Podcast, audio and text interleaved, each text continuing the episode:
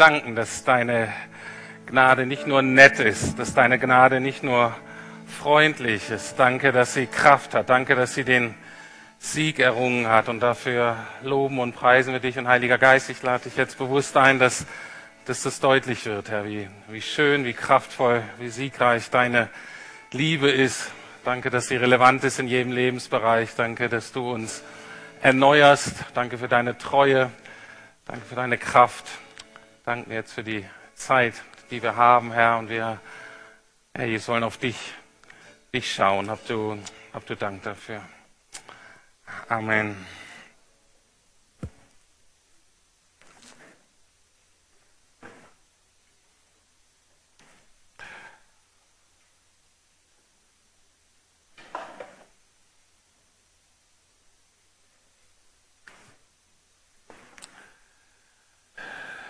So, es sind noch ganz paar Plätze da. Hier vorne sind noch zwei, besonders heiß begehrt. Ähm, da vorne sind noch, auch noch zwei. Ähm, oben sind auch noch welche, vielleicht sogar in der ersten Reihe. Ähm, ja, also wie gesagt, hier vorne sind noch zwei.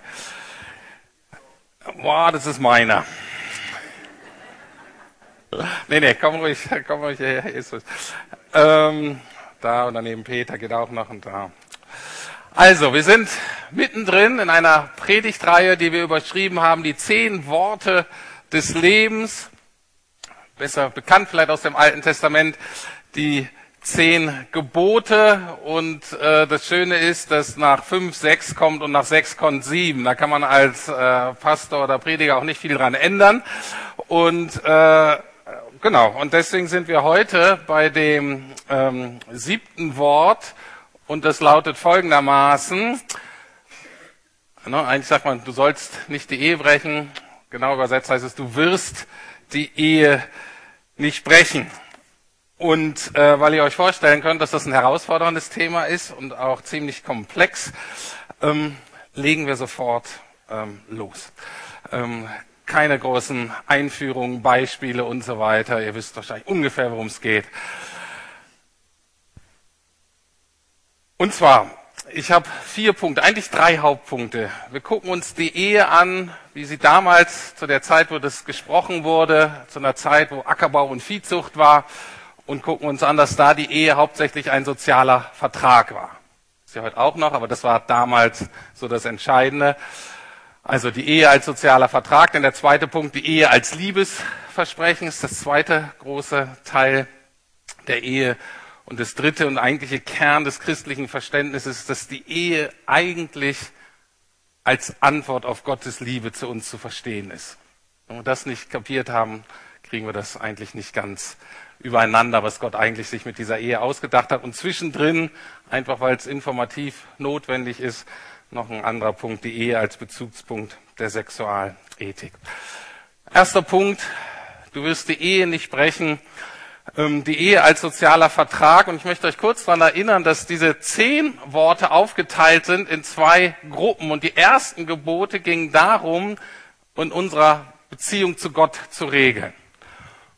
Und der zweite Teil, wo das jetzt hier auch dazu gehört, regelt praktisch das menschliche Miteinander. Also hat eine viel sozialere Komponente, eine gesellschaftliche Komponente. Das heißt, wir müssen schon anfangen umzudenken, wenn wir von jetzt an Partnerschaft, Ehe und Beziehung denken, dass es damals ähm, ging es nicht hauptsächlich um individuelles privates Glück, sondern es geht hier um das gute Zusammenleben aller. Das heißt, bei der Ehe damals ging es nicht hauptsächlich darum, den richtigen Partner zu finden, der irgendwie zu mir passt. Leiblich, seelisch, geistlich und mit dem ich dann hoffentlich glücklich werde. Das war natürlich damals auch schön, wenn das passierte, aber es war ein Nebenprodukt, war nicht das Entscheidende. Also beim Thema Ehe geht es im Alten Testament nicht um Zweisamkeit sondern es geht um das Thema Familie und damals bedeutete das immer Großfamilie oder vielleicht sogar Sippe. Und deswegen ging es beim Thema Ehe um den zentralen Baustein der Gesellschaft. Anders ausgedrückt, Ehe und Familie bedeutete Existenzgrundlage. Und es ist völlig anders, als wir heute ticken. Die allermeisten von euch, Männer und Frauen, werden einen Beruf lernen oder haben sie schon erlernt, der unabhängig von der Familie ist. Vielleicht sagen die Eltern noch, ja, okay, mach das oder mach das nicht und unterstützen, unterstützen nicht. Aber die allerwenigsten von uns sind jetzt in so Familienunternehmen aufgewachsen, wo nichts anderes möglich ist. Und selbst wenn ihr in einem Familienunternehmen seid, hättet ihr euch auch dagegen entscheiden können und etwas anderes machen können. Und deswegen ist bei uns das Thema Ehe völlig losgekoppelt von Existenzgrundlage, von Verdienst, von Sozialversicherung, von Rente. Und für uns ist deswegen Partnerschaft und Ehe sehr reduziert auf diese persönlichen Beziehungsbedürfnisse, nach Liebe, nach Zweisamkeit, dass man eben nicht alleine ist, vielleicht nach Sexualität und so weiter. Und wenn man es dann passt, kriegt man vielleicht noch Kinder. Wenn es nicht passt, kriegt man eben keine Kinder. Das war damals vollkommen anders. Und zwar, weil Gott dem Volk Israel, dem das ja diese Gebote gegeben wurde, ähm, die Gesellschaft war so geregelt, dass Gott selbst jeder Familie ein Stück Land gegeben hat.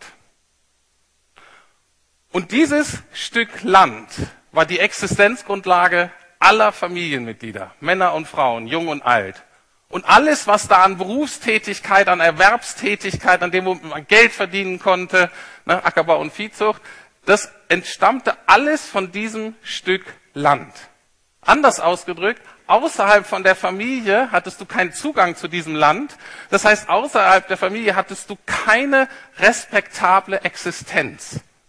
Du musstest irgendwie überleben. Männer haben das manchmal geschafft mit irgendwelchen Hilfsarbeiten, Frauen eigentlich nicht. Nur auf sehr unschöne Art und Weise konnten die irgendwie überleben. Das heißt, Familie war gleich Land, war gleich Arbeitsplatz, war gleich Sozialversicherung. Deswegen bedeutet dieses Gebot, du wirst die Ehe nicht brechen, im Kern, dass niemand die Erlaubnis hat, diese Grundordnung durcheinander zu bringen.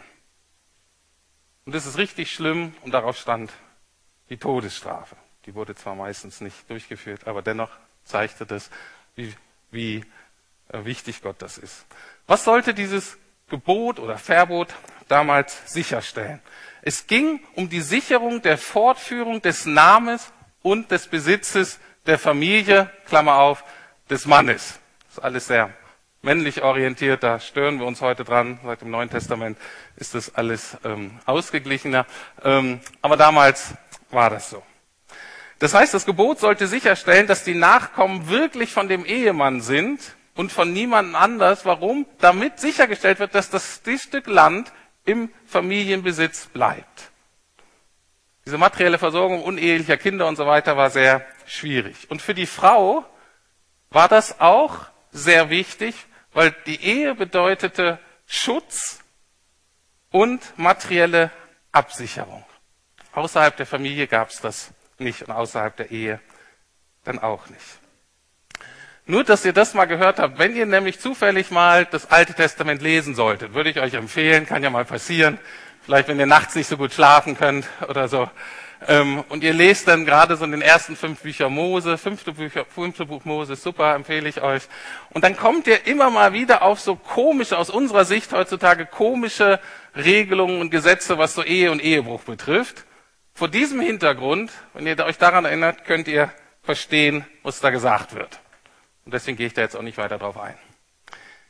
Das Hauptmerkmal der Ehe oder der Hauptaspekt der Ehe war eben Thema Beständigkeit, Zuverlässigkeit, Verantwortung, materielle Treue.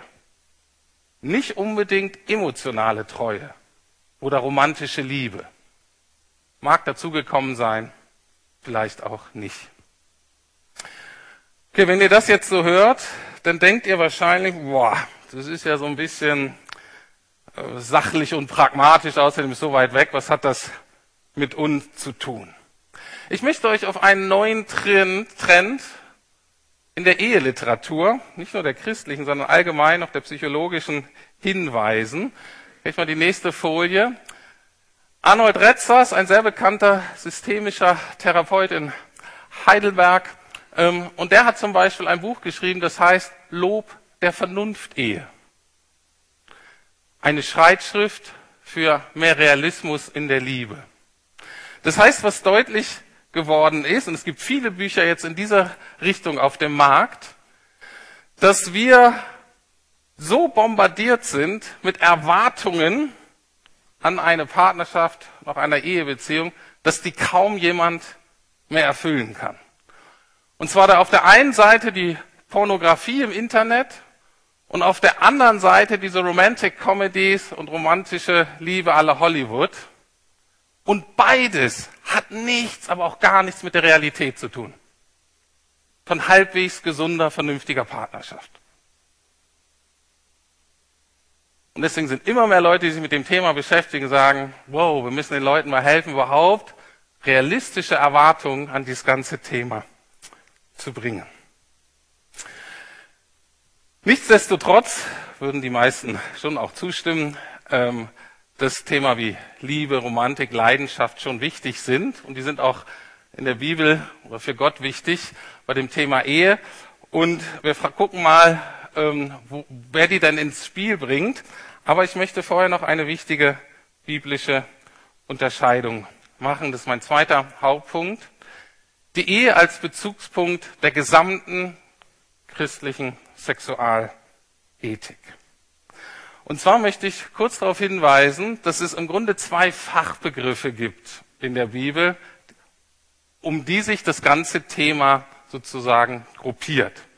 Das eine ist Ehebruch und das ist praktisch ein sexuelles Verhältnis außerhalb der Ehe, aber ein sexuelles Verhältnis, was einen geschlossenen, einen schon geschlossenen Ehebund bricht. Entweder auf eine oder auf beiden Seiten. Und wie gesagt, es ist durchweg ähm, als sehr schlimm und falsch in der Bibel äh, beschrieben. Und Jesus selbst greift das auf und verstärkt es noch, weil er sagt, und das gilt nicht nur im äußerlich vollzogenen, ist natürlich noch schlimmer, aber eigentlich, weil Jesus immer auch auf unsere innere Einstellung, auf unsere Gedanken, auf unseren Willen und so weiter eingeht, sagt er, das geht selbst, wenn wir das in Gedanken tun. Das ist das eine Thema. Und ist relativ klar, wenn das passiert. Und das zweite ist ein anderes Wort, wie auch wie so ein Fachbegriff. Und der wird meistens in den meisten wie mit Unzucht übersetzt oder wir können allgemein von sexueller Unmoral äh, sprechen. Ich erspare euch das hebräische Wort. Ich nenne mal nur das griechische Wort, weil uns das bekannt vorkommt. Das heißt nämlich Porneia. Und damit beschreibt die Bibel praktisch ganz allgemein jedes sexuelle Verhältnis ohne legitimes Bündnisverhältnis oder jedes sexuelle Verhältnis außerhalb der Ehe. Und das wird, also jedes sexuelle ähm, Aktivität außerhalb der Ehe zwischen Mann und Frau gilt in der Bibel als Sünde, als etwas, was Gott nicht gut heißt. Aber, und da gibt es ja alle möglichen Variationen, das ist das Gute, wenn man in Berlin lebt, dann kann man, wow, da gibt es eine absolute Variation bei diesem Thema. Und auch in der Bibel gibt es so eine große Bandbreite bei dem Thema. Das ist alles nicht in Ordnung, aber es ist nicht alles gleich zu beurteilen. Deswegen darf man diese einzelnen Fälle nicht über einen Kamm scheren, sondern man muss dann im Einzelnen gucken. Die Bibel behandelt die einzelnen Fälle dann auch noch individuell. So, nur dass ihr das schon mal gehört habt. Wie bei allen diesen zehn Worten des Lebens, was wir versucht haben deutlich zu machen, ist nicht, dass Gott uns hauptsächlich vor was Negativem schützen möchte oder bewahren möchte, sondern ist vor allen Dingen immer auch das Positive mit gemeint. Das haben wir bei den Auslegern von der Reformation, Luther, Calvin und so weiter, die haben das sehr stark betont, dass es nicht nur darum geht, also zum Beispiel bei dem Gebot, du sollst nicht töten oder du wirst nicht töten, geht es nicht, geht es hauptsächlich darum, das Leben zu schützen in allen Formen. Das ist eigentlich der Kern dieses Wortes. Und genauso geht es bei dem Wort, du wirst die Ehe nicht brechen, nicht hauptsächlich darum, alles zu unterlassen, was deine Ehe gefährden könnte, inklusive vielleicht Flirten, nette Blicke, bisschen anzügliche Worte. Das ist damit natürlich auch gemeint, aber es ist hauptsächlich eigentlich gemeint, alles zu tun, um die eigene Ehe zu schützen und zu fördern. und auch die Ehe und die Partnerschaften anderer Menschen zu schützen und zu fördern. Wenn sie denn halbwegs gesund sind. Natürlich gibt es immer Ausnahmen, wo man Dinge auch beenden sollte. Und ich bin sehr froh bei diesem Thema, dass wir das Abendmahl feiern. Weil ich bin mir bewusst, dass gerade wenn es auch um die Gedanken geht, um Haltung, um Dinge, dass die meisten von uns in diesem Bereich schon irgendwann mal oder auch zur Zeit irgendwie schuldig geworden sind oder gerade am Kämpfen sind. Und deswegen die Einladung nachher auch wirklich beim Abendmahl das zu nehmen als Chance auch zur Vergebung und auch zur Heilung. Das war aber mehr so ein Einschub. Ich gehe wieder zurück. Was ist Kern der Ehe? Der erste Kern ist die Ehe als sozialer Vertrag mit den Themen Verlässlichkeit und so weiter. Und das zweite ist die Ehe, äh, der dritte Punkt ist die Ehe als Liebesversprechen. Jetzt kommen wir zu der Frage zurück, wer bringt denn im, in der Bibel und besonders im Alten Testament neben diesen Aspekten der Zuverlässigkeit und der sozialen Pflichten, die ja wichtig sind, auch das Thema Liebe und Leidenschaft in die Ehe. Wo kommt es her? Und das Interessante ist, wenn man sieht, das kommt von Gott selbst. Gott selbst bringt diese Leidenschaft hinein. Ich habe euch mal zwei Bibelverse mitgebracht, die das deutlich machen, weil Gott benutzt oft das Thema Ehe und die Beziehung zwischen Mann und Frau als ein Bild für die Beziehung, die er zu uns hat, beziehungsweise die er zu den Menschen haben möchte. Der erste Vers bezieht sich jetzt auf dieses alttestamentliche Volk, auf Israel, mit dem er so diesen Bund geschlossen hat. Und zudem sagt er einmal, ich will dich für immer zu meiner Frau machen. Ich will dich rechtskräftig zu meiner Ehefrau machen und will dir meine unwandelbare Liebe und mein Erbarmen beweisen. Schon mal sehr schön. Geht noch, geht noch emotionaler. Zephania 3, Vers 17, da sagt er, der Herr, dein starker Gott, der Retter ist bei dir. Begeistert freut er sich an dir. Vor Liebe ist er sprachlos ergriffen und jauchzt doch mit lauten Jubelrufen über dich. Das sagt Gott zu seinem Volk. Wenn du zu ihm gehörst, sagt er das auch zu dir. Erstaunlich, oder? Also es war kein Deutscher, dieser Gott deutscher Mann würde nicht so reden. Der würde sich eventuell trauen, so zu denken. Der wird es aber nie niederschreiben. Aber so ist Gott. Leidenschaftlich, voller Liebe. Und dann gibt es dieses schöne Buch, das Hohe Lied der Liebe im Alten Testament, was sehr deutlich eine erotische Liebesbeziehung zwischen Mann und Frau beschreibt. Und die meisten deutschen Übersetzen übersetzen nicht das, was da steht, weil das wäre fast ein bisschen zu grafisch, zu explizit.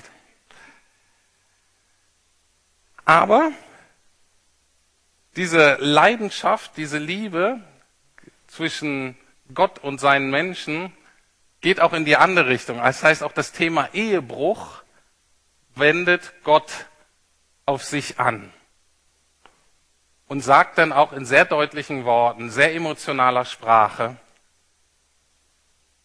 wie er sich fühlt als ein Verlassener, wenn nämlich sein Volk anderen Göttern hinterherläuft, sich nicht um ihn schert, ähm, woanders sein Glück sucht und wie Gott sich wirklich als Betrogener darstellt, als derjenige, der verlassen wurde. Und er wird dann auch teilweise sehr ärgerlich. Und auch das lese ich euch nicht vor weil wie er da den Ehebruch, den religiösen, den geistlichen Ehebruch beschreibt, ist auch wieder derart explizit, dass es nicht jugendfrei ist und deswegen lese ich das jetzt nicht vor. Aber auch da, diese Seite überträgt Gott auf sich. Was sich aber daraus entwickelt hat, durch das Judentum Alten Testament, dann fortgeführt von, von Jesus und Paulus und dann in das Christentum, ist, dass etwas zusammengehalten wird, was sonst in fast allen Kulturen getrennt ist. Und zwar wird diese Aspekte Zuverlässigkeit und Treue zusammengehalten mit Liebe und Leidenschaft. Also die religiös-soziale Pflicht in der Ehe ist genauso wichtig wie emotionale Verbindung. Aber diese beiden Punkte fallen sonst in den meisten Kulturen immer auseinander. Wenn man sich traditionelle Kulturen anguckt, wenn man sich bei den Griechen anguckt, bei den Römern, dann war das immer so, dass diese religiöse, soziale Pflicht total wichtig war. Es war die Bürgerpflicht der Ehe und dann Kinder zu zeugen, sich darum zu kümmern. Aber wie selbstverständlich, zumindest für die Männer, für die Frauen nicht, für die Männer, gab es die emotionale Kür außerhalb. Das Pflichtprogramm in der Ehe und die Kür außerhalb.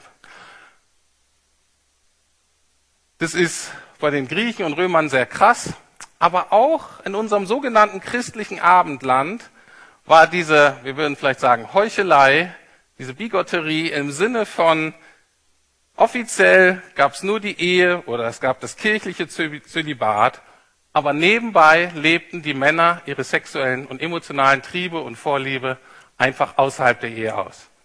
Entweder durch Nebenfrauen und Konkubinen bei den Reichen und Adligen, die sich das leisten konnten, oder aber bei den Mägden und Haushälterinnen im einfachen Volk. Wenn ihr euch die Geschichte da anguckt, es ist nicht schön. Es war aber ganz normal. Das fiel immer auseinander und war mehr oder weniger akzeptiert, weil man dachte, da kann man irgendwie nichts gegen machen. Bis in Deutschland eigentlich zur Reformation, da fing das an, aber übergreifend in der westlichen Welt eigentlich bis zum 17. Jahrhundert, bis nämlich eine ganz sonderbare Truppe von Menschen aufgetreten ist, die das wieder zusammengebracht hat. Und das sind die sogenannten Puritaner. Von denen habt ihr wahrscheinlich schon gehört. Die Puritaner, wenn man so von denen hört, das sind diejenigen, die waren gegens Tanzen. Und die, wir denken immer, die Puritaner sind so total die verklemmten Gesetzesleute. Stimmte aber nicht. Das waren die Christen, reformierte Christen, inspiriert von der Reformation, die wieder angeschlossen haben an das Eheideal der Juden und der Sexualmoral des Neuen Testamentes. Und das habe ich nicht aus der Bibel, das habe ich auch nicht aus der, ähm, äh, aus der Kirchengeschichte, sondern ich habe ein ganz interessantes Buch gefunden, kann man es mal sehen. Und zwar heißt es von einem Amerikaner, der an der äh, New Yorker Uni oder einer New Yorker Uni drüber geforscht hat. Ich glaube, er ist Historiker. Das Buch ist im Surkamp äh, Verlag erschienen, also steht nicht in der Gefahr, besonders christlich zu sein. Und er hat ein Buch geschrieben, das heißt Puritanisches Gewissen und moderne Sexualität. Und er erforscht eben die, ähm, die Puritaner und das Eheideal und wie das da gelebt wurde und gepredigt wurde und in deren Seelsorge und es ist total faszinierend, dass er sagt, diese Puritaner haben etwas versucht, was vorher eigentlich keiner richtig versucht hat, eben diese Dinge zusammenzubringen. Und er hat ganz deutlich gemacht, dass die überhaupt nicht leibfeindlich waren, dass die das Leben in jeder guten Facette total umarmt haben. Und die waren insofern radikal, dass sie drei Dinge versucht haben, in die Ehe zu integrieren. Und zwar das eine Thema Eros oder was wir sagen, Lust und Leidenschaft, körperlich, Sexualität. Das zweite, Liebe im Sinne von Freundschaft von Mann und Frau auf Augenhöhe. Total radikales neues Konzept. Und dann aber natürlich auch das, das Versprechen und sich um die Kinder kümmern und die sozialen Pflichten in der Ehe. Und er sagt, das waren die Puritaner, die zum ersten Mal ernst damit gemeint, gemacht haben, das in der Ehe zu vereinen. Und dieses Fazit von diesem Nichtchristen in dieser, ähm, in dieser historischen Abhandlung ist total interessant. Er sagt, es ist ein absolut faszinierendes Konzept. Das war total lebensbejahend. Das war auch total emanzipierend, weil Mann und Frau zum ersten Mal fast, gab es immer noch kleinere Unterschiede, aber fast auf Augenhöhe waren, fast gleichberechtigt diesbezüglich. Die Männer wurden total in die Pflicht genommen. Aber sein Fazit war, das ist unmöglich. Das schafft doch keiner. Das ist ein hehrer Gedanke. Fantastisches Ideal. Aber leben kann das keiner. Und ich glaube, uns muss bewusst sein, dass wir in der Tat nicht in der Lage sind, das zu leben. außer vielleicht zwei bis fünf Prozent von Paaren, die irgendwie so natürlich gesegnet sind, dass das klappt. Bei den anderen, wir müssen uns bewusst sein, dass wenn wir diese Dinge zusammenbringen wollen, brauchen wir ganz viel Befähigung und Heilung durch den Heiligen Geist und Jesus. Wir selber kriegen das nicht hin. Aber was sich da entwickelt hat aus den, bei den Puritanern, ähm, hat eigentlich unsere Sexualethik dann seit dem 18., 19. Jahrhundert auch die westliche Welt eigentlich geprägt. Die meisten haben das nicht gelebt. Oder viele haben es nicht gelebt. Aber das war so die offizielle Meinung. Die Kirche und Christentum hatte ja auch da noch wesentlich mehr ähm, Stellenwert gesellschaftlich. Bis zur sexuellen Revolution eigentlich Ende der 60er Jahre 20. Jahrhunderts. Und seitdem fällt es eigentlich wieder auseinander. Und deswegen und seitdem hat auch die Kirche wieder totale Schwierigkeiten, sich beim Thema Sexualität mit unserem Umfeld, und Berlin ist ja sehr deutlich, zu einigen, weil wir das ganze Thema Sexualität vollkommen unterschiedlich konzeptionalisieren. Wir hören das Wort und wir denken aber in völlig unterschiedliche Richtungen. In Berlin heutzutage denkt man, wenn ich an Sexualität höre und denke, denke ich an meine persönliche Bedürfnisbefriedigung. Und dann, wenn es gut noch, an die des Partners oder der Partnerin. Und der Unterschied zu früher ist, dass das heute genauso gilt für die Frauen, für die Männer. Aber es ist im Grunde wieder das Alte von vorher. Es geht letztlich um diese persönliche Bedürfnisbefriedigung. Während wir Christen, wenn wir an Sexualität denken oder an Partnerschaft, wir das in andere, in andere Kategorien reinpacken, nämlich in die Thema Ehe, Familie einerseits und zweitens als Bild für unsere Beziehung zu Gott.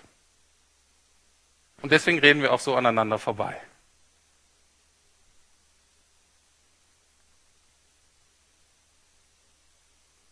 Soweit. Zum Abschluss der Punkt, der sehr entscheidend ist für unser, letztlich für unser christliches Verständnis der Ehe. Die Ehe kann man letztlich nur als Antwort auf Gottes Liebe verstehen. Wir hatten uns ja auch bei den anderen Worten immer überlegt, na, was sagt das eigentlich über Gott? Was für ein Gott ist das, der solche Dinge sagt? Was sagt das über unsere Beziehung zu ihm? Und was, welche Konsequenzen ergeben sich daraus? Die Ehe als Antwort auf Gottes Liebe. Interessant ist, wenn Jesus und Paulus auf die Wichtigkeit der Ehe hinweisen wollen oder wenn sie als Grundlage nehmen für irgendeine Diskussion, dann verweisen sie nicht auf dieses Gebot bei Mose. Vielleicht, weil das kulturell schon so beschränkt war, sondern sie beziehen sich eigentlich immer auf die Originalversion des Ehebundes im Schöpfungsbericht, also ganz am Anfang von Adam und Eva, als noch alles so weiter in Ordnung war. Und die sagen immer, da ist eigentlich der Ursprung von Ehe und Partnerschaft und das sollten wir uns angucken. In Epheser 5 schreibt Paulus folgendermaßen, deshalb, so heißt es in der Schrift, wird ein Mann, und jetzt bezieht er sich eben, jetzt zitiert er, zitiert er, deswegen ist auch in Anführungsstrichen, ein Vers ganz am Anfang von der Bibel, ersten Buch Mose, Kapitel 2, Vers 24. Da steht, Deshalb wird ein Mann Vater und Mutter verlassen und sich mit seiner Frau verbinden und die zwei werden ein Leib sein. Mann und Frau in dieser ganz engen Verbindung werden hier beschrieben. Das ist auch Bundessprache. Und jetzt sagt Paulus Folgendes. Paulus interpretiert das folgendermaßen. Aber hinter diesen Worten verbirgt sich ein tiefes Geheimnis. Ich bin überzeugt, dass hier letztlich von Christus und der Gemeinde die Rede ist, also von Jesus und uns. So, und jetzt gucken wir uns das an. Was kennzeichnet denn die Beziehung zwischen Gott und uns? Und das ist die Logik, wie wir denn Ehe verstehen. Die Logik ist immer so ist Gott, so sieht unsere Beziehung zu ihm aus und deswegen sollen wir so leben. Erstens, die Liebe ist umfassend. In Römer 8, 32 steht, er hat nicht einmal seinen eigenen Sohn verschont, sondern ihn für uns alle ausgeliefert. Wird er uns danach irgendetwas vorenthalten? Das ist diese radikale, sich ganz hingebende Liebe Jesu Christi an uns. an mich und an meinen Partner oder Partnerin. Und daraus folgt eine Logik, weil Jesus sich ganz hingegeben hat, vertraue ich mich ihm auch ganz an und gebe ihm alle Lebensbereiche meines Lebens. Und in der Ehe teilen auch wir alle Lebensbereiche mit dem Partner oder der Partnerin aufgrund dieser, Unla äh, dieser Grundlage. Zweiter Punkt, die Liebe ist exklusiv. 2 Timotheus 2,13 steht, wenn wir untreu sind, und da geht's, dann bleibt er, das heißt Gott, treu. Kann, denn er kann sich selbst nicht verleugnen. Wenn wir sagen, oder wenn wir im christlichen Ehebekenntnis sagt, ne, dass wir einander treu sind, in guten wie in schlechten Tagen, hat das genau ihren Ursprung. Warum? Weil wir sagen, so ist Gott mir gegenüber. Und weil unsere Ehe Gottes Liebe zu uns widerspiegeln soll, sind wir in der Lage, uns das selbst zu versprechen. Und nebenbei, obwohl Polygamie Alten Testament geduldet wird, und das ist das Interessante, wie Gott sich auch mit Kulturen arbeitet, die noch nicht ganz seinem Ideal entsprechen, in der Schöpfung wird deutlich, dass das Ideal die Monogamie ist. Dritter Punkt, die Liebe ist ewig. Wieder aus dem Römerbrief. Denn ich bin überzeugt, weder Tod noch Leben, weder Engel noch Teufel, weder Gegenwärtiges noch Zukünftiges, weder hohe Kräfte noch tiefe Gewalten, nichts in der ganzen Schöpfung kann uns von der Liebe Gottes trennen, die uns verbirgt ist in Jesus Christus, unserem Herrn. Und vor diesem Hintergrund der Liebe Gottes, dieses Commitment Gottes zu uns, sagen wir im Eheversprechen, bis der Tod uns scheidet. Klammer auf, es gibt ein paar Ausnahmen in der Bibel, wo es auch Scheidung erlaubt ist, Klammer zu, aber der Hintergrund ist das hier. Bis der Tod uns scheidet, weil Jesus uns verspricht, uns nie zu verlassen. Ob er gerade was von uns hat oder nicht, ist egal. Und das Dritte ist, die Liebe ist öffentlich. Jeden Bund, den Gott mit Menschen eingeht, wie jetzt auch zum Beispiel da diese zehn Worte da am Berg Sinai so, das war öffentlich. Gott macht keine esoterischen Geheimbünde. Das ist öffentlich. Und deswegen, je nach Kultur, die Zeremonie kann total unterschiedlich sein in der Kultur. Aber deswegen war von den Juden und den Christen deutlich, es ist öffentlich. Die Leute wissen, auch andere Leute wissen, ob ihr verheiratet seid oder nicht. Das ist praktisch der, der Kern, der Hintergrund, die Ehe als Antwort auf die Liebe Gottes zu uns. Und ich hoffe, ihr merkt, dass das nicht nur für die Ehe gilt, sondern unser ganzes Leben als Menschen ist ja, dass wir Verantwortung übernehmen sollen. Und wie übernehmen wir Verantwortung? Indem wir antworten auf das, was Gott in unserem Leben getan hat. Und erst wenn wir das empfangen, werden wir in der Lage, kommen wir in die Befähigung, auch verantwortlich so zu leben, wie Gott sich das gedacht hat. deswegen freue ich mich, dass wir heute das Abendmahl feiern, weil wir so ganz wunderbar auf Gottes Liebe antworten können. Denn Gottes Treue und seine Zuverlässigkeit als auch seine leidenschaftliche Liebe werden nirgends deutlicher als in seinem Tod am Kreuz. Und diese Kraft der Erneuerung wird nirgends deutlicher als dann in seiner Auferstehung. Und deswegen lade ich euch ein, jetzt zum Abendmahl, das bewusst zu nehmen, vielleicht eine Zeit des Dankes, wo ihr merkt, ihr seid beschenkt worden mit viel Gutem von Gott. Einfach Danke dafür zu sagen. Aber wenn ihr hier merkt heute Morgen, oh, ich bin auch wirklich schuldig geworden. Ich habe nicht so gelebt, wie Gott sich das eigentlich gedacht hat.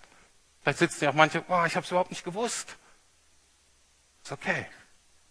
Deswegen die Einladung, komm zum Abendmahl, bekenn deine Schuld und empfang Vergebung und Heilung. Ich gebe euch eine Minute Zeit, darüber nachzudenken und dann machen wir es so, wie wir es immer machen, dass diejenigen, die teilnehmen wollen am Abendmahl, können aufstehen, wenn sie können, wenn noch sitzen bleiben, dann sprechen wir gemeinsam ein Sündenbekenntnis. Bekenntnis und dann gibt es die Einladung zu den Tischen.